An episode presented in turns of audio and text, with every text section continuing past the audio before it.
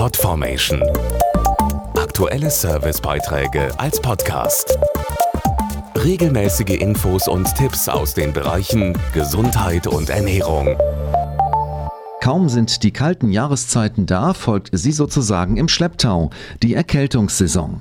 Dazu braucht es keinen Blick auf den Kalender, das Geschniefe und Gehuste überall dürfte ausreichen. Und dann taucht auch diese Frage wieder auf. Wann ist es eine Grippe und wann eine harmlosere Erkältung? Das klären wir jetzt. Drei Dinge sind besonders typisch für die Grippe. Sie beginnt schlagartig, macht sehr schlapp und erzeugt hohes Fieber.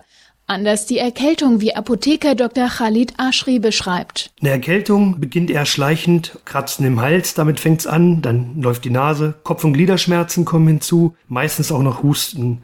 Die Körpertemperatur ist, wenn überhaupt, nur leicht erhöht und die Symptome sind nach zwei Wochen maximal ausgestanden. Während dieser Zeit heißt es, das Immunsystem zu unterstützen und Symptome zu lindern. Viel trinken ist entscheidend, eine gesunde Ernährung sowieso und nicht nur im Bett auskurieren, sondern regelmäßig, wenn es geht, an die frische Luft.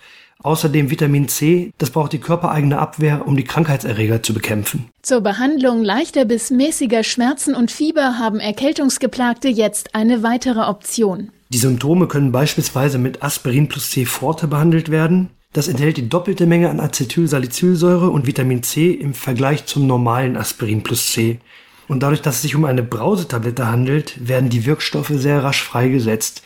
Die maximale Konzentration des Schmerzwirkstoffs Acetylsalicylsäure im Blut ist bereits nach exakt 16,8 Minuten erreicht und damit deutlich früher als bei vielen anderen Mitteln.